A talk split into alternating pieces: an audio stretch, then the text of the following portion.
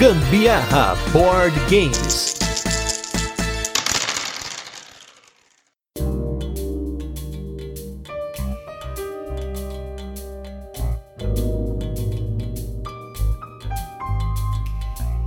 Vamos fazer um episódio sobre mais um jogo eleito por mais de 40% dos nossos apoiadores lá no Catarse, mas também fica aí a hashtag Volta Dominion para o mercado. Eu sou Gustavo Lopes. E eu sou a Carol Guzmão e esse é mais um episódio do Gambiarra Board Games, o seu podcast sobre jogos de tabuleiro que faz parte da família de podcasts Papo de Louco. E no episódio de hoje a gente vai falar do jogo Dominion. Mas antes, como de costume, a gente vai fazer aquele resuminho de como o jogo funciona, depois tem curiosidade curiosidades e, por fim, as nossas experiências com ele. Antes da gente começar, queria comentar aqui rapidamente sobre os nossos apoiadores da semana. Um abraço aí para Daniele Matias, nossa nova apoiadora. E se você não apoia o Gambiarra Board Games lá no Catarse, não deixe de apoiar para você participar da produção desse podcast, ajudar nas escolhas dos temas, dos jogos e também até participar do Rodada dos Ouvintes, que é um dos nossos quadros, tem tido mais downloads aí. E falando em downloads, queria aqui comunicar-los que chegamos a 300 mil downloads desse humilde humilde podcast. Muito obrigado a todos aí que ouvem o Gambiarra pelo Spotify, pelo iTunes, pelo Deezer, agora lá no Resso, essa nova plataforma de música tipo do TikTok, da mesma empresa e tudo mais. Então, gente, muito obrigado. A gente não imaginava que ia nem chegar perto disso novamente. A gente passou os 200 mil esse ano, agora 300 mil. É uma coisa assim que pra gente tá sendo muito incrível e por isso a gente tá sempre aí por vocês, fazendo cada vez mais episódios bacanas. Caraca, quem diria, gente? Isso daqui era para ser um, um hobbyzinho de ficar sentado no sofá falando aqui com vocês.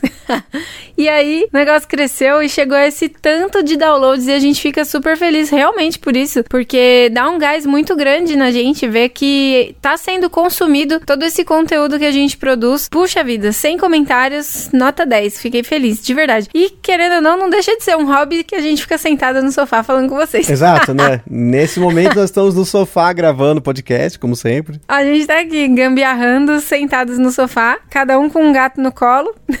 Não, o pior de tudo é que eu descobri que aqui na cidade tem um lugar lá que é a fábrica de cultura que você pode alugar o estúdio deles, estúdio profissional para poder gravar, mas sinceramente, gente, eu prefiro gravar no sofá da sala mesmo, é muito mais legal. Mais confortável, não gasta gasolina, então tá sucesso. Fica aqui em casa mesmo, a gente grava. Quando o avião vai passar, a gente multa, espera o avião passar, aí desmulta e é isso aí, tocando barco. Gambiarra na alma, né, gente? Gambiarra sendo gambiarra. Agora Agora falando os nossos destaques da semana, temos dois jogos pesados. Olha só, a gente que fazia tanto tempo que não falava tanto assim de jogos pesados, diferentes, né? A gente tem conseguido jogar pelo menos um diferente por mês aí para poder falar aqui no podcast, dois ou três no máximo. Mas essas semanas que passaram aí, a gente pegou dois jogos, um deles eu diria que é um pesado para iniciantes do pesado e o outro é pesado para quem realmente tá preparado para essa maluquice. O pesado para quem tá começando o pesado, para nós aqui é o Bitoku, Bitoku, jogo aí da Devir de 1 a 4 jogadores, no qual você é um espírito japonês místico tentando substituir o grande espírito que vai se aposentar, entre aspas, né? Acho que é uma forma meio tosca de se falar isso, mas acho que o tema em si não é tão importante que o grande importante aqui da gente falar é que ele é um jogo mecanicamente muito interessante, no qual você vai ter os seus dados como trabalhadores, além de cartas que você vai fazer tipo um mini deck building, seria na verdade é um deck building, né? Mas é um mini deck e você tem uma série de ações do jogo que estão interligadas, fazendo interações entre si. Acho que essa é a forma mais chula de explicar o jogo, porque ele tem realmente muitas ações diferentes para você fazer, que são ícones, né? Que desencadeiam de cartas ou mesmo da ação que você coloca o seu dado. Mas ao mesmo tempo, essas ações elas são bem simples, elas desencadeiam alguns pequenos combos que você vai escalando ao longo do jogo, vai melhorando esses combos, e dependendo das construções que são feitas ou das coisas que você desbloqueia no seu tabuleiro de jogador, e aí sim em busca daquela salada de pontos que a galera gosta tanto. Eu gostei muito do jogo, como eu falei, eu acho que para um jogo que aparenta ser muito pesado, muito bonito, aquele tabuleiro poluído, lindo, maravilhoso, do que eu gosto, mas que ele traz uma leveza em si em cada uma das ações. Então, eu acho que a, a maior dificuldade foi ter conseguido sair dessa primeira barreira, que é você olhar pro tabuleiro e entender o que tá acontecendo ali, para depois você poder jogar ele bem. Esse jogo é lindo, maravilhoso. Eu amei a paleta de cores que eles usam. É tipo uma cor mais bebê. Tudo verde claro, amarelo claro. Gostei muito da cor dos dados ali, achei super charmoso. Agora, não sei não se é um pesado para quem tá começando. Eu achei ele meio cabulosinho ali, viu? Me remeteu muito à sensação do Agra. ficava perdida ali no que fazer e tal. Mas desenrolou. Mas a pontuação não foi nada maravilhosa, não. A primeira partida, tá tranquilo, tá perdoado, tá suave. A gente tinha saído da academia, tava só o pó e ainda jogamos esse jogo no final do dia. Então vou dar um desconto. Mas foi uma partida muito boa. Provavelmente vai ter episódio ainda esse mês para vocês aqui no Gambiarra. E o nosso outro destaque, esse sim, era um jogo que estava na minha prateleira do horizonte, lá no horizonte, já tava lá longe do horizonte, porque faz mais de ano que ele está aqui sentado na prateleira, parado, pegando pó, pegando apoio de que ele tá embaixo de outros jogos, que era o Pax Transhumanity, um jogo do Matt Eklund, filho aí do Phil Eklund, né, que é o designer do High Frontiers for All e outros jogos super pesados que a gente tem e não tem na coleção. E o que, é o Pax Transhumanity? É um jogo no qual você quer mudar o futuro usando ideias que você quer sindicá-las e então comercializá-las para que você consiga fazer com que o mundo seja moldado de acordo com as ideias e os regimes que você acha mais interessante para você. O jogo ele tem nove condições de fim de jogo que vão pontuar diferente e essas pontuações você vai ter que escolher uma ou outra para poder investir mais, uma ou outra para você ter como backup e por conta disso ele é um jogo bem complexo, ele tem uma série de ações que elas parecem estranhas, mas elas só fazem sentido naquele universo do jogo, que é um universo dos jogos PAX, mas ele é um PAX que ele utiliza de uma dinâmica que chama display, que é na verdade uma coluna de cartas que dependendo das cartas que você vai colocando nessa coluna, você vai abrindo mais possibilidades no jogo e essas possibilidades elas vão cada vez mais ficando maiores para que você possa mudar o regime de jogo, tipo no Red 7, quando você muda a condição de vitória. No caso do Pax é a mesma coisa, a diferença é que você tem que fazer uma série de passos complexos para chegar nessa mudança do que ele chama de regime. Sinceramente, eu tava meio desesperançoso desse jogo, porque até então eu cheguei a ler o manual dele a primeira vez lá em 2021 e eu não entendi nada, eu simplesmente não tava entendendo nada. E aí me indicaram o vídeo do João lá do Pesado ao Cubo, tem uma partida que ele jogou com o Gizzy e tem mais uma outra pessoa que agora eu não lembro quem jogou com, acho que foi o Renan, não lembro exatamente quem jogou com ele, mas eu assisti uma partida lá no canal do Pesado ao Cubo, volta Pesado ao Cubo, mais uma hashtag pra esse episódio, e aí depois eu acabei vendo uma outra partida no Heavy Cardboard, e aí finalmente o jogo ficou muito claro para mim. Eu consegui entender o jogo, eu sabia o manual de core, e aí eu consegui explicar isso pra Carol de uma forma que desse pra ela entender também, pra gente jogar, e no fim das contas, o mestre foi superado pelo aprendiz, porque eu ensinei o jogo e ainda perdi. Ah, mas ó, preciso falar uma coisa aqui pra vocês, gente. Gusta quis me explicar meia-noite de uma sexta-feira, eu cansadíssima, e ele, e aí, tá com sono? Eu falei, não, sono não tô,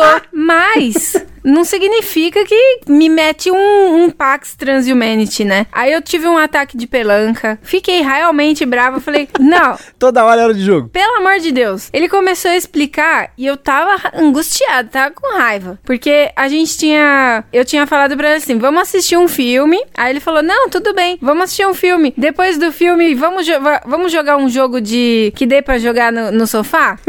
Armadilha. Aí eu falei, não, tranquilo. Achei que fosse um joguinho leve, que fosse um sagrada, um pouquinho. Não é aqueles joguinhos de cartinha que a gente costuma jogar no sofá assim, mas um sagrado, um azul, alguma coisa que, né? Não. Saca um Transhumanity. Eu falei, que que é isso? Quem você pensa que você é? O que, que tá acontecendo? O que, que tá passando na sua cabeça? Você cheirou alguma coisa antes dessa ideia? Não é possível. Enfim, tive meu ataquezinho de pelanca, aí ele também teve, mas de qualquer maneira explicou o jogo, fiquei meio atravessada, eu falei, combinei com ele, falei assim, ó, de boa, vamos jogar amanhã, você explicou, eu entendi, vamos jogar amanhã, ok? Ok, jogamos no dia seguinte já de manhã e atravessei com ele, foi super maravilhosa a minha vitória, realmente eu arrasei. Bem acirrada, mas foi bem acirrada. Foi acirrado, mas eu ganhei, assim, muito bonito, foi bem bonito. É porque acontece, né, gente? Durante o jogo é, é muito comum dos regimes mudarem a todo momento. Então tinha hora que eu tava pra ganhar, aí a Carol ia lá mudava. Aí me bloqueava e eu tinha que, né, virar nos 30. Aí eu, ela, ela lá mudava, eu mudava de novo e não sei o que. Aí no final do jogo ela conseguiu disparar uma condição de fim de jogo no momento em que ela estava ganhando. Que aí, como se fosse, como eu falei, né? Ideia do Red 7, né? E aí, por conta disso, né? Foi uma boa partida. Gostei muito. Quero jogar de novo. Agora que a gente já sabe as regras, acho que vai ficar mais fácil de poder jogar. Até porque eu acho que no começo do jogo é muito difícil você entender como você sair do zero. Porque o Explain no começo do jogo tem uma carta só. Então, para você fazer cartas indicadas e comercializadas, tem que comercializar uma carta, tem que ter pelo menos duas. E tá, mas como é que coloca aquela segunda carta ali? E é aí que você tem que começar a utilizar de outras formas que o jogo te dá para você conseguir comercializar essas ideias para uma das quatro esferas do mundo. Ele tem uns conceitos muito legais, assim, de primeiro mundo, mundo de desenvolvimento, na nuvem, no espaço. Você vai desenvolvendo isso de formas diferentes, tá muito legal. Não, eu preciso assumir realmente que eu achei o jogo muito legal, principalmente pelo tema, e eu curti muito o esquema da economia dele, que você vai usando lá no seu. Na, o que você tem de débito, o que você tem de crédito, enfim, eu achei isso muito legal. E isso é um passo, né, gente? Porque nós estamos chegando aí nos nossos 500 jogos jogados, e eu tava até pensando, tá, mas qual vai ser o jogo que nós vamos utilizar? Isso aqui é novidade, hein? Qual vai ser o jogo que nós podemos utilizar para matar, para fechar esses 500 jogos? E aí, o jogo que a gente deve provavelmente jogar é o Pax Emancipation, que é uma evolução do Pax Transhumanity em relação a mecânicas. E aí, olha só que interessante, depois que a gente jogou o Transhumanity, eu fui ver, eu não assisti tudo, né? Eu assisti um pedaço de uma explicação de regra do Emancipation. E, gente, é muito louco, porque sabe quando você desbloqueia um negócio na sua cabeça, um skill, e aí você olha e fala, tá, mas isso aqui eu já sei. Porque o Pax Emancipation, ele copiou do Pax Transhumanity conceitos como a parte da economia, né? Que é o que a Carol tava descrevendo, né? De você tem três áreas do jogo que você sobe e desce cubinhos, e esses cubinhos representam o seu dinheiro. Você tem a parte de sindicar cartas, tem a parte também de, entre aspas, comercializar cartas. É igualzinho essa parte. Então a dinâmica mais importante de se entender do jogo, a gente já sabe, porque a gente já jogou um jogo igual, né? Querendo ou não, já tinham me falado disso, né? Que o Pax Transhumanity e o Pax Emancipation eram muito parecidos. E realmente, depois de ter jogado Transhumanity e entendido os conceitos dele, eu descobri que o Emancipation tá um passo mais perto de poder conseguir jogar. Ele tem alguns conceitos adicionais, alguns conceitos a menos, né? Descobri que ele tem um monte de coisa a menos que o Transhumanity, mas o que ele tem a mais, que é uma parte que é cooperativa e uma parte competitiva. É um jogo meio estranho. Então vamos ver se o jogo 500 a gente bate aí o Pax Emancipation, que é o nosso único jogo hoje que a gente não jogou da nossa coleção. E no caso, há um ano e dois meses por aí. É, vamos ver como é que vai ser esse daí, né? Mas que não seja sexta-feira à noite, 11 horas da noite, por favor. Veremos, veremos. E, gente, como a gente se estendeu muito aqui nos destaques dessas explicações, dessas coisas, vamos já direto aí pro nosso review retro da semana, que vai ser bem curto, por sinal, porque o cast dele foi bem longo, que é do jogo Anacrone.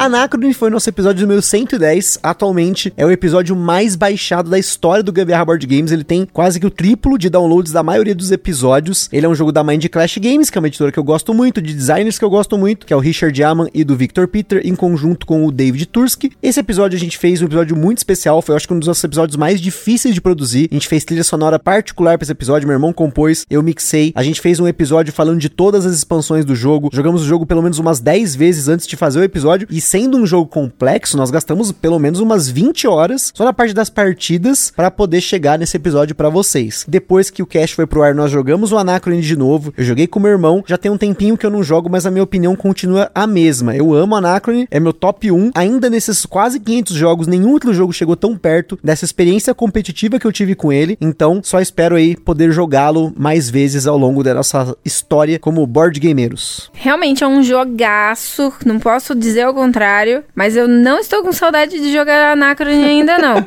A gente já jogou muito para poder gravar o episódio. Eu sei que a gente tá 70 episódios pra frente hoje, mas eu ainda não estou com saudade de Anacrone. Vamos jogando outras coisas por aí. Denúncia. De- olha aí, denúncia, tá vendo, gente? Aí às vezes me pergunta, ah, mas por que que o jogo tá parado? Aí, ó, tá aí por que que o jogo tá parado aí. Porque eu sou Tim Carol, eu quero ver outras coisas. E a gente tem sido Team Carol, né? Nós temos jogado muitos jogos diferentes pra bater os 500 jogos, mas passando esses 500 jogos, eu quero jogar alguns que eu quero jogar, hein? É, não, mas eu preciso confessar que esses dias eu não fui Tim Carol. A gente jogou, sei lá quantas vezes seguidas o jogo Dani, que a gente recebeu aqui recentemente. E eu curti muito, achei muito louco esse jogo. Muito literalmente louco.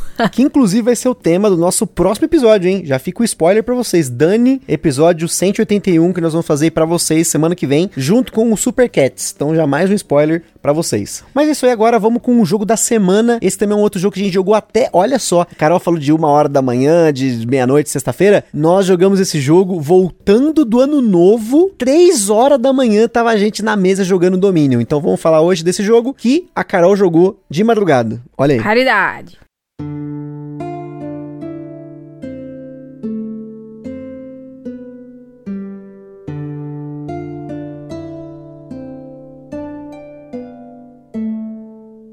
Dominion é um jogo para 2 a 4 jogadores publicado aqui no Brasil pela Conclave, com partidas que duraram em média 30 minutos na nossa experiência em dois jogadores. Falando de mecânicas, o Dominion é considerado o pai da mecânica de deck building, né? A mecânica de construir baralho. Porém, nós podemos aqui colocar mecânicas como gestão de mão e de seleção de cartas, ou o famoso draft. Se você não conhece muito o que são essas mecânicas, não deixe de conhecer a nossa série Mecânica do Dia, em que eu e o Anderson Butileiro fizemos aí durante o mês de agosto de 2022, 31 episódios falando de mecânicas e dinâmicas de jogos de tabuleiro principais, com episódios bem curtinhos para você conhecer esses conceitos sem precisar ficar perdendo muito tempo. Agora, na nossa escala de complexidade, o Dominion recebeu 3 de 10 e a complexidade dele está aqui em você observar as 10 cartas disponíveis no mercado da partida, que são as cartas de reino, e tentar descobrir os melhores combos entre elas e como equilibrar isso no seu deck, porque de resto ele é bem simples no seu fluxo, no caso, né? Você vai só ficar com o braço doendo aí de tanto que você vai embaralhar o seu deck. Na data em que esse cast está sendo gravado, o Dominion está esgotado, porém é um jogo moderno, clássico, que merece um episódio dedicado. Ele tem independência de idioma, porque as cartas têm texto, têm habilidades, portanto, se você quer uma cópia em português, você acaba ficando refém das cópias usadas, já que teve um hype muito grande aí em cima desse jogo. Então fica aqui o nosso apelo, hashtag volta Dominion. Mas, como sempre, o Gambiarra Board Games adverte sempre a todos vocês que os jogos de tabuleiro, como qualquer hobby, pode deixar na gente aquela vontade de comprar tudo, mas a gente recomenda que vocês não comprem por impulso. Procurem antes a opinião de outros criadores de conteúdo e a gente também sugere que vocês procurem formas de alugar ou jogar o jogo de forma digital antes de tomar a decisão de vocês. O Dominion, por exemplo, está disponível para vocês jogarem online lá na Steam e também para Android, caso você queira experimentá-lo de forma digital.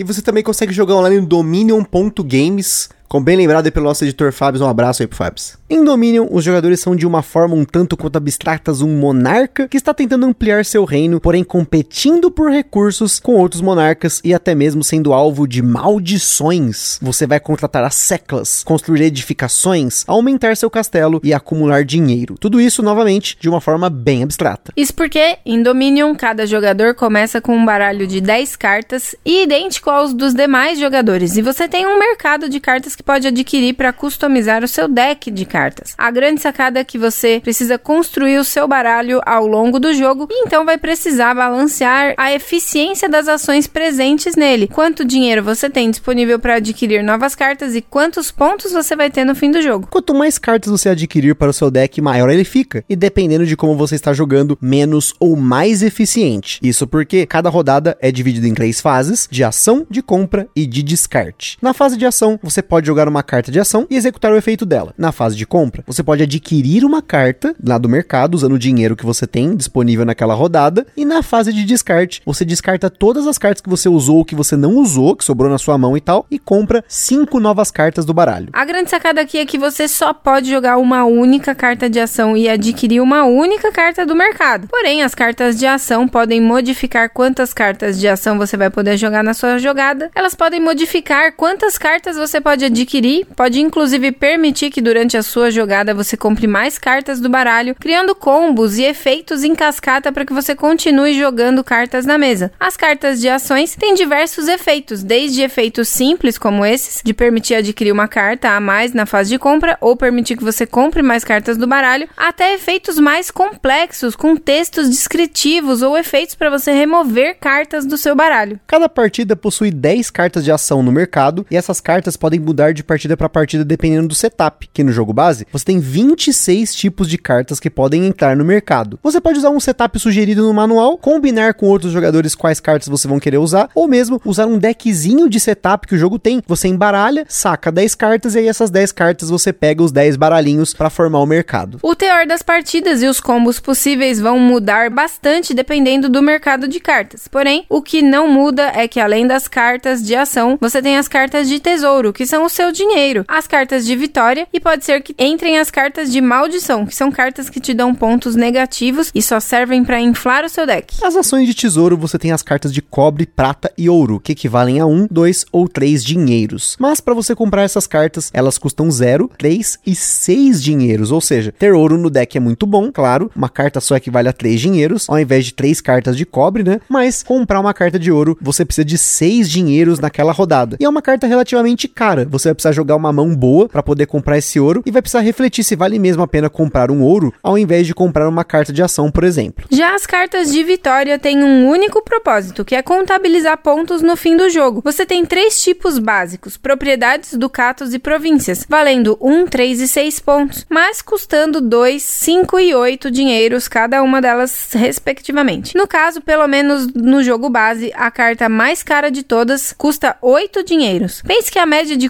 custo das cartas de ação está entre 2 e 4, por aí. E pior, as cartas de ponto não têm finalidade alguma durante o jogo, elas só inflam o seu deck. Então, mais uma decisão muito importante no Dominion é decidir quando é a hora de começar a comprar essas cartas ou quando deve comprar dentro da sua estratégia e observando os gatilhos de fim de jogo. Vale lembrar também que, como um jogo de deck building, você vai comprar cartas do seu baralho até ele acabar. E quando ele acabar, você embaralha todo o seu descarte, que se torna novamente seu deck. Isso pode acontecer, inclusive, durante o seu próprio turno, permitindo que você continue comprando carta do baralho adoidado, mas cartas só vão para o descarte no final do turno. O jogo acaba quando a pilha de cartas de província estiver vazia ou quando quaisquer três pilhas de cartas no mercado estiverem vazias. Os jogadores contabilizam os pontos de todas as suas cartas que concedem pontos de vitória e ganha quem tem mais pontos. Em caso de empate, o jogador que tiver jogado o menor número de turnos vence. E antes da gente continuar, queria comentar sobre nossos parceiros. Em primeiro lugar, a Acessórios BG, essa empresa sensacional que tem overlays, tem playmats, tem um monte de acessórios bacanas, acessórios em 3D, tudo para incrementar os seus jogos e as suas noites de jogos. Então, fica aí para vocês a dica para conhecerem a Acessórios BG no site www.acessoriosbg.com.br. Em segundo lugar, nós temos nosso evento parceiro que é o Board Game São Paulo, que acontece todo final de mês lá no Brooklyn, aqui em São Paulo, na loja Omniverse. Então, se você não conhece o Board Game São Paulo, também não deixe de conhecer nas redes sociais. Temos a nossa loja parceira que é a Bravo Jogos, tem excelentes condições de preço e frete para você comprar o seu jogo de tabuleiro. Esse dia a gente também foi comprar presente lá, foi comprar jogo pra gente também. Então, se você não conhece a loja, não deixe de conhecer também, que é realmente condições excelentes, gente. Senão a gente não estaria comprando com eles, porque a gente só compra jogo barato.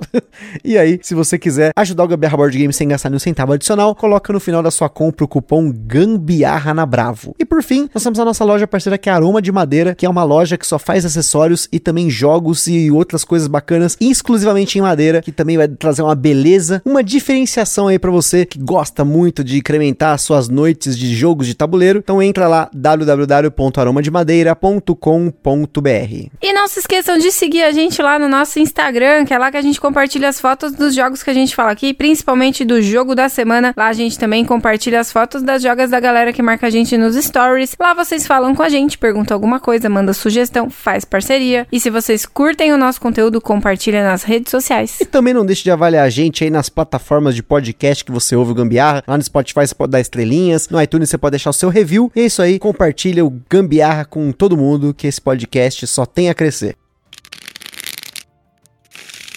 Dominion foi o primeiro jogo do designer Donald Vaccarino, lá em 2008, sendo seu jogo mais famoso, atualmente na posição 113 do ranking do Board Game Geek. Já foi muito mais alto no ranking no passado. Ele foi vencedor de muitos prêmios, como o Spiel des Jahres de 2009. Porém, ele também tem um outro jogo bem premiado, inclusive lá também no Spiel des Jahres, mas em 2012, com o Kingdom Builder. Ele não tem muitos outros jogos lançados, mas pelo menos esses dois, em especial o Dominion, ainda rendem muitos frutos, em especial aí as expansões, mais expansões. Podemos separar a linha do tempo aqui do domínio em duas: antes da segunda edição e depois da segunda edição, que é no caso a que a gente tem aqui, né? Que foi lançada em 2016. Então, de 2016 para frente, a gente fala uma coisa e até antes a gente começa aqui com a linha do tempo. Para vocês terem uma noção, até que o Dominion recebesse a sua segunda edição, ele teve 10 expansões: a Intrigue, a Seaside, Prosperity, Alchemy, Hinterlands, Cornucopia, Dark Ages, Guilds, Adventures e Empires, com milhares de cartas. Literalmente milhares de cartas, adicionando novas dinâmicas, novas ideias e também um número astronômico de combinações de partidas que você pode ter com o jogo, criando quase que um microcosmo, como em jogos como Magic the Gathering, Yu-Gi-Oh! ou Pokémon Trading Card Game. Durante esses oito anos, desde o lançamento até o lançamento da segunda edição, ele também recebeu Big Boxes, edições especiais, caixas com expansões somadas e várias promos. Inclusive, uma das expansões, que é a expansão Intrigue, é um jogo base por si só. Ele tem cartas para você aumentar o jogo para seis pessoas ou regras para se jogar em oito jogadores em duas mesas. Em 2016, o Dominion recebeu uma segunda edição, que no caso, como eu falei, é a que a gente tem aqui, que tem algumas mudanças nas cartas de reino, novas cartas, algumas cartas foram reescritas, assim como o manual, mas para quem tem a primeira edição, existe um update pack, que é um pacote de atualização com as novas cartas que entraram na segunda edição. A mesma coisa aconteceu com a expansão Intrigue, que recebeu uma segunda edição e também um update pack, e também agora mais recente em 2022 com as expansões Seaside, Prosperity e Hinterlands. Além disso, o jogo recebeu mais novas expansões pós segunda edição, no caso a Nocturne, a Renaissance, a Menagerie e a Allies. Também está anunciada a expansão Plunder, que até a data desse cast ainda não foi lançada. Porém, falando especificamente da Intrigue, em sua segunda edição, ela não tem mais cartas básicas, portanto, ela não é mais uma expansão que também é um jogo base por si só. Tem até um aviso bem explícito na capa da expansão, falando que ela é apenas uma expansão, o que é uma pena, pois como o domínio está esgotado no Brasil há bastante tempo, a Intrigue poderia ser uma alternativa, mas a sua segunda edição, ela não é uma alternativa para o jogo base. Vale ressaltar que para esse tanto de cartas, você com certeza vai precisar eslivar e de preferência procure por bons sleeves. Você vai precisar embaralhar muitas e muitas vezes dentro de uma mesma partida de domínio e só o jogo base tem 500 cartas. A expansão Intrigue tem 300 e normalmente as expansões grandes que nunca foram publicadas aqui beiram essa quantidade de cartas também. Então se prepara para comprar muito sleeve tamanho euro, que é aquele 59 por 92. E para falar um pouquinho sobre domínio, convidei aqui um cara que é o mestre no domínio. Esse cara que já falou sobre domínio aqui no podcast foi o cara que incentivou né, a gente a, a ir atrás de uma cópia e curtir mais esse jogo como ele deve ser curtido, que é o nosso querido Fel Barros. Fala Gustavão, obrigado pelo convite aí para falar do Domínio, um dos meus jogos favoritos com certeza. Certamente o jogo que eu mais joguei na vida. Entre o aplicativo novo e o BSW, tenho tranquilamente umas duas mil partidas. E é um jogo que não cansa de me surpreender. Ele ganhou um respiro, né, uma vida nova com essa segunda edição.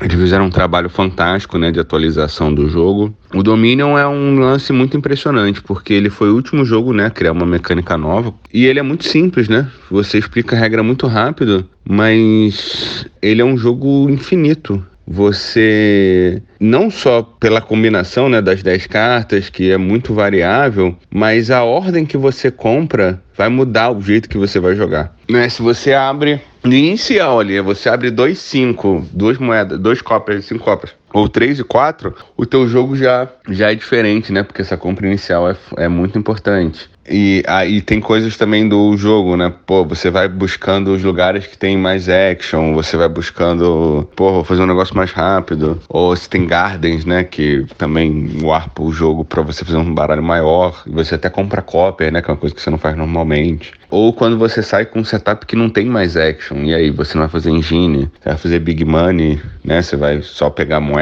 e tentar ganhar mais rápido que os outros. É, é muito louco a matemática e tudo envolvido com o domínio, né? É com certeza uma experiência muito única e para mim é muito legal. Eu até bem recentemente eu fui para Maceió, joguei cinco partidas com o pessoal lá no Spa dos Jogos. Até bati meu recorde pessoal com o Prosperity, que eu não tinha jogado. Acho que eu fiz uns 90 pontos. Mas assim, um monte de carta que eu não conhecia, um monte de carta nova. É, o jogo é muito grande, né? Eu não, obviamente, eu, a maioria das minhas partidas é só com jogo base. E foi muito legal, tipo, redescobrir um jogo que eu jogo há 15 anos e ainda assim continuar muito maneiro, né? Jogar fisicamente, jogar com quatro pessoas, né? Normalmente jogo só de dois. É, e ainda assim é muito bom, foi muito legal. Mas aí é aquela parada, né? Com quatro pessoas, cartas novas, eu tento experimentar um pouco, né? Eu acho que o domínio ele tem bastante essa coisa de, pô, vou tentar um negócio diferente, ou vai vir um setup que eu não sou bom, né? Eu perdi a final do torneio do Covil para LPP, num setup que não tinha engine, e o LPP tinha estudado esse setup. Então, é muito maneiro Já tô me alongando aqui, mas obrigado pelo convite para conversar. Dominion é um, um estilo de vida. Vamos torcer aí pelo reprint dele, né? Aqui no Brasil. E é isso. Joguem Dominion. Um beijo. Valeu, galera da Gambiarra. Tchau, tchau. Agora falando da nossa experiência com o Dominion, eu queria começar primeiro aqui pela nossa compra catártica desse jogo, que foi uma parada muito bizarra. Até na nossa loja parceira Bravo Jogos, eles estavam vendendo a expansão Intrigue com as cartas do jogo base, mas sem caixa da jogo base, sem manual, só as cartas. Então a gente comprou por um valor muito pequeno, ainda mais pensando aí, né, o quanto o jogo tá sendo vendido aí no mercado paralelo, mas a gente topou, ver foda-se, vamos, vamos comprar o jogo, esse jogo, né, sem nada, tranquilo. Quando a gente tinha carta de Magic, era a gente gente colocava em caixa de sapato, nunca teve essa frescura, né? Então eu acabei topando. A caixa do Intrigue tá toda zoada, porque era uma, uma, como eu falei, né? Era uma parada que tava ali guardada há muito tempo, né? Então nem era por conta da Intrigue que eu comprei o jogo. Eu comprei por conta das cartas do jogo base. Como o jogo ele só tem cartas e o manual você pode baixar o PDF, até agradeço. Então não tive muito problema, a gente aprendeu a jogar e foi uma experiência muito legal você ver como que o jogo às vezes a gente tem essas coisas em volta, é manual, é caixa, é suporte, é não sei o que, acessório. A gente até prega aqui sobre os acessórios, mas muitas vezes eles são supérfluos. Eles só servem pra gente melhorar a experiência. E no caso do Domínio, eu tava querendo uma experiência com as cartas bem coisa cru, bem como era nos anos 90 para mim, jogando Magic. A gente jogava tipo no chão da escola. Não tinha essa preocupação com, ai, a carta vai arranhar. Meu Deus, eu preciso de um shield bonito. Ah, mas eu preciso de um playmat. Não tinha essas coisas. A gente jogava aonde dava. E aí foi aí que nos surgiu essa compra catártica do domínio. E eu acho que ela foi muito satisfatória porque é um jogo que tá trazendo muita experiência experiência boa pra gente, muita competitividade para um card game que não é um card game colecionável, que é uma coisa que eu tenho um pouquinho, bem pouquinho de saudade, mas a parte colecionável do card game me deixa muito chateado, porque isso acaba transformando numa parada de um mercado paralelo, as cartas começam a custar muita grana. Então, no caso do Dominion, como são sets fechados, tá nem aí. Você só compra aquela caixa e ela vai ser suficiente que a expansão compra a expansão, vai ter muita carta. Você tem, tipo, como se fosse uma temporada inteira do Magic ali, uma expansão inteira numa caixa, só que as cartas certinhas ali, né? Você não vai ter que ficar pensando em sorte. Ai, meu Deus, eu vou tirar aquela carta no Buster. Não, tá tudo ali, tá tudo pronto, é só jogar. E isso para mim é sensacional. É, mas eu acho que a gente não pode deixar de falar que ter caixa, ter acessórios, ter cuidado com os jogos. Se a gente for pensar, por exemplo, em venda futura, isso faz muito sentido, né? Com certeza. Tem que estar tá tudo bem bonitinho. E se por acaso você tem acessórios, você agrega ainda mais valor ao seu jogo. Por exemplo, vender um, um joguinho que você já nem tem a caixa, guardou só lá no seu deck box ali e tal, e enfim, descartou todo o resto, o valor dele mais pra frente, se for pensar no, no jogo como um divertimento, mas também um potencial investimento pro futuro, tem que ter tudo guardadinho bonitinho, Não, né? total. Esse daí perdeu o valor total dele, assim, pensando Tanto... no que ele é, né? Ah, sim, sem dúvida. Tanto que eu já vi gente que guarda até os punch board. Isso eu acho desnecessário, hein? Concordo. A menos que ele sirva para dar uma, uma, tipo, uma ajeitada na caixa. Que tem é, uns aqui tem, que tem assim. Tem uns realmente que, que a caixa fica meio tudo solto, meio bambo lá dentro e tal. Aí até faz sentido fazer um, um calço dentro da caixa. Mas tem que ter cuidado sim com os jogos, gente. Ministério do Gambiarra adverte, cuide seus jogos. Até porque o jogo é caro, né? Então, a, a menos que, como eu falei, seja um valor muito inferior. Às vezes você acha aí na, nas Ludopedia da vida, no Facebook, a galera vendendo, ó, eu tô vendendo o jogo, mas a caixa tá toda detonada. Você tem que ter uma escolha. Você tá realmente comprando esse jogo mais barato, você vai querer ele mais barato nessas condições? No caso, a gente topou, né? Porque, infelizmente, o domínio tava muito caro, né? A gente vê cópias aí num valor que a gente não quer pagar. E eu não vou comprar importado porque ele tem independência de idioma. Agora, tirando isso da frente, falando da experiência dele, gente, com tanto jogo de deck building, será que um deck building puro como o domínio ainda faz sentido? E para mim, ainda faz. Se o ato de montar o deck ao longo da partida e reembaralhá-lo e a cada iteração você deixar ele do jeito que você quiser, for a sua pira no jogo, for o principal para você, sem dúvida Dominion ainda é um jogo que vale a pena. Por isso, que, não seja Conclave, pode ser que a Conclave não consiga mais trazer o Dominion, mas por uma outra editora, gente, seria muito bom ter o Dominion de volta pro mercado, porque é um jogo que você percebe aí que, pelo quanto de coisa que sai dele lá fora, ele tem um ecossistema muito forte. Ele já tem mais de 10 anos aí que ele tá no mercado, vai fazer 15 anos ano que vem aí, pelos meus cálculos aí. Então eu acho que ele é um jogo que tem muito a oferecer, ainda mais pra essa galera que gosta de card games. Gente, card game tá muito caro. Quem ouviu o nosso último episódio, a gente comentou da galera perguntando sobre card games colecionáveis como Magic, Keyforge, né? Tá muito caro. Então, um jogo no estilo Dominion que tem esse monte de carta carta, que você pode montar diferentes setups para partidas e você monta seu deck ao longo da partida. Se isso for o que você gosta no jogo, gente, Dominion precisa voltar. Eu não tenho experiência nenhuma com Pokémon TLC, TCG. TCG, nem Magic the Gathering, nem Yu-Gi-Oh!, nem nada disso. Eu só assistia. Só o Keyforge, o Keyforge você jogou. Não, mas desses outros aí que você citou mais cedo aí, Ah, sim, sim. eu não tenho experiência nenhuma, então, tipo assim, eu não tenho saudade do que nunca foi. pra mim. Então, no- nostalgia não tenho, mas gostei bastante, sim, de jogar o domínio. Eu acho bem legal mesmo esse negócio de você é responsável pelo que você faz. Então, acho que isso é, é a vida, né? Você é responsável pelo que você faz. Então, você é responsável pelo que você coloca dentro do seu deckzinho, né? É tipo, se você enche seu rabo de tranqueira, vai ficar doente.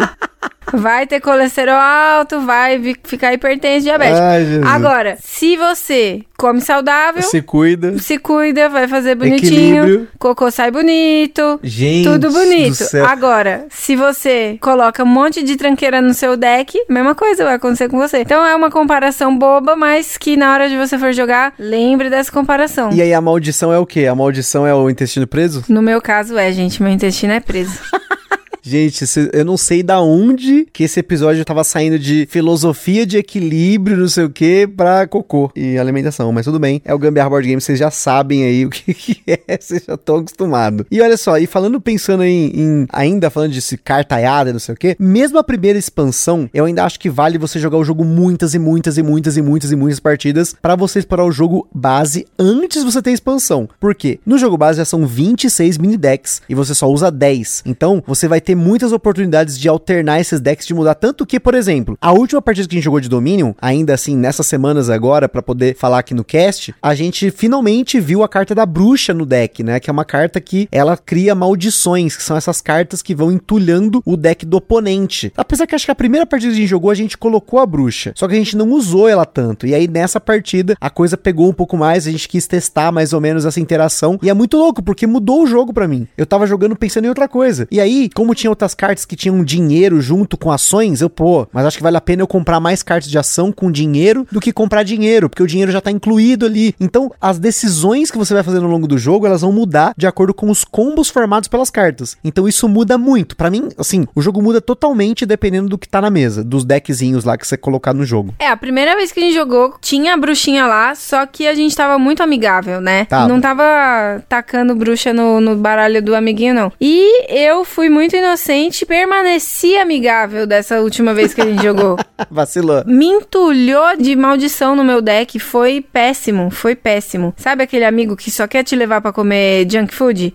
De novo, Comer tranqueira, então, foi o que ele fez. Entulhou um monte de, de maldição no meu deck. Enfim, não adiantou nada pra minha dieta. E assim, já que a Carol tá falando de dieta, gente, o que, obviamente, domínio, você tem que ter uma dieta de cartas equilibrada. Dentro do próprio jogo, você tem que pensar nas decisões de quando você vai comprar ou não cartas de dinheiro, como eu falei, porque o dinheiro ele só serve pra comprar, ele não serve como ação, e você quer que as suas cartas elas rodem muito. O legal do domínio é você comprar cartas que compram mais cartas, aí você vai pegando carta do deck, deck, deck, deck, vai fazendo aquele monte de como enche a, a mesa, aí você pode adquirir mais cartas e fazer aquela maluquice toda na mesa. E também tem que pensar que horas que é a hora de você começar a comprar carta de pontos, porque você vai ter que adquirir essas cartas de pontos pra poder pontuar. A carta mais alta do jogo, que é a carta lá de província, ela custa 8 dinheiros. E é uma carta caríssima, então você vai ter que juntar dinheiro na mesa. Você tá, mas quanto que eu consigo juntar de dinheiro pra pegar ela? Então, se você juntou 8 dinheiros, às vezes é bom comprar, mas às vezes não. Às vezes você quer comprar mais cartas de ação pra você poder, sei lá, gerar mais dinheiro no futuro, você conseguir mais oportunidades, ou você que nem pegar a carta do fosso, que impede que você tome um efeito de take that, né? Que nem é o caso da bruxa lá. Então, você tem que pensar muito nesse equilíbrio. Às vezes quem jogou melhor aqui o, o domínio foi, às vezes, que eu acho que eu e a Carol começamos a comprar pontos meio que juntos. Então, os decks começaram a acabar meio que junto ali. Em partidas que teve uma diferença maior de pontuação entre um e outro, foi jogos mais lentos, em que um ficava comprando mais coisa, o outro já tava comprando ponto, mas aí no futuro, ali na- na- nos próximos turnos, né, adiante no jogo, né, no late game, eu já tava com mais dinheiro, podendo comprar mais pontos, mais caros, então assim, tem que pensar muito, muito, muito, muito mesmo, no momento que você vai parar pra comprar pontos. E mais ainda, u- uma coisa que assim, eu vejo muito na comunidade de jogos de tabuleiro, é que o pessoal perguntando, qual que é a sua pontuação máxima, qual que é a sua pontuação média, não cai nessa armadilha, porque a quantidade de pontos da partida vai depender muito das cartas que saem no jogo e também do timing dos jogadores, porque você pode acelerar o jogo, os jogadores podem acelerar o jogo comprando mais adquirindo, na verdade, né, as mesmas cartas na, na, nas pilhas da mesa, porque se você tem três pilhas que acabam, o jogo acaba e conta ponto. Então vai ter também interações negativas, né, como é o caso da bruxa, das maldições. Então você tem que ficar muito esperto com o que o outro jogador tá fazendo. Só que o foda disso aqui no domínio, você quer muito ficar focado no seu deck, no seu mundinho, no seu combo, embaralhar o seu deck, colocar mais carta. Então você tem que fazer isso ao mesmo tempo que olha para outro jogador, porque o equilíbrio da pontuação da partida vai depender do quanto outros ou outros jogadores estão comprando de ponto. É, eu tento sempre dosar, né? Fica, pega um pouquinho de dinheiro, pega algumas cartas, mas o, o mais interessante mesmo é você fazer combo no começo, que aí você comba, comba, comba, faz bastante ações, compra bastante cartas que vão conseguir dar sequência com os seus combos por um período. Aí você começa a perceber também como que vai indo o deck do seu amigo, e aí você passa então a, a comprar os pontos, né? E aí já começa a perceber que o seu deck também vai ter dificuldade de entrar algumas cartas de ação. E não, não deixem de comprar dinheiro também, porque senão você fica só com aquele miséria daquelas moedinhas de um lá e, pelo amor de Deus, não consegue comprar nada. Outro dia eu tava louca querendo comprar uma cartinhazinha de, que eu precisava de seis e eu não conseguia juntar nenhuma vez, eu conseguia juntar seis pontos. Porque nem eu tinha comprado muita carta de ação e nem tinha comprado dinheiro. Então foi um, um, um, um samba para eu conseguir. Achei que você ia fazer outra alegoria com comida. Foi uma indigestão? Não, ali foi. Eu tava na, na época das vacas magras, tava com fome. então, pessoal, espero que tenham gostado desse episódio sobre o Dominion. Hashtag volta Dominion aí, cobre nas redes sociais da, das editoras, porque é um jogo que realmente merece mercado. Então, espero que vocês tenham oportunidade de jogar. Joguem ele online, vai ser até mais fácil, porque o próprio aplicativo embaralha para você, você não vai ficar com o braço doendo no final do jogo. É isso aí, pessoal. Mais uma vez, espero que tenham curtido. Aquele forte abraço e até a próxima. Beijo, gente. Tchau.